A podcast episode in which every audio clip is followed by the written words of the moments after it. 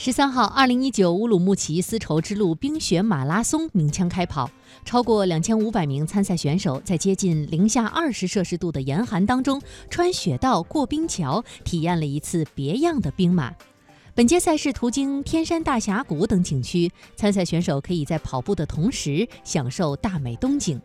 根据介绍，未来乌鲁木齐市将进一步促进体育加旅游的融合发展，广泛开展全民健身运动，把丝绸之路冰雪马拉松打造成为国内知名的品牌赛事。